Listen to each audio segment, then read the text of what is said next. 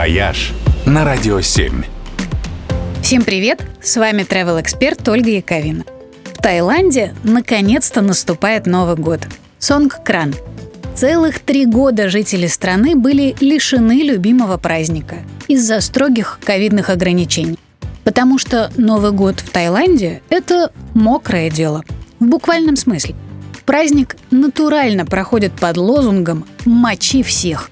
Начиналось все, конечно, как милая культурная традиция.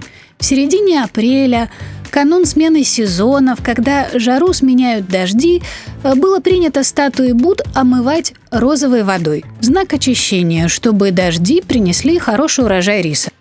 Потом тайские монастыри стали отправлять монахов с чашами воды на улицы, чтобы те слегка сбрызгивали прохожих э, в знак благословения. Ну а дальше все немножко увлеклись процессом. В итоге тайский Новый год превратился в самый веселый и безбашенный праздник года, в который ни у кого нет шансов выйти сухим. Вас могут окатить водой в официальном учреждении, фешенебельном отеле, в ресторане или просто на улице. Брызгаются все – и дети, и их почтенные матери, и солидные дяденьки в пиджаках, и даже слоны.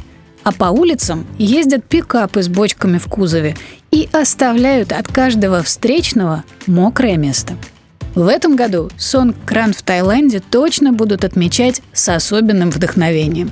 И не только из-за того, что за время пандемии все очень соскучились по этой простой детской радости замочить товарища но еще и потому, что с этого года ЮНЕСКО включила Великое Тайское Мочилово в список нематериального культурного наследия человечества. И почему-то мне кажется, что вся ответственная комиссия, которая принимала это решение, уже в Таиланде и готовит водяные пистолеты. Надо же приобщаться к вечным ценностям. «Вояж» только на «Радио 7».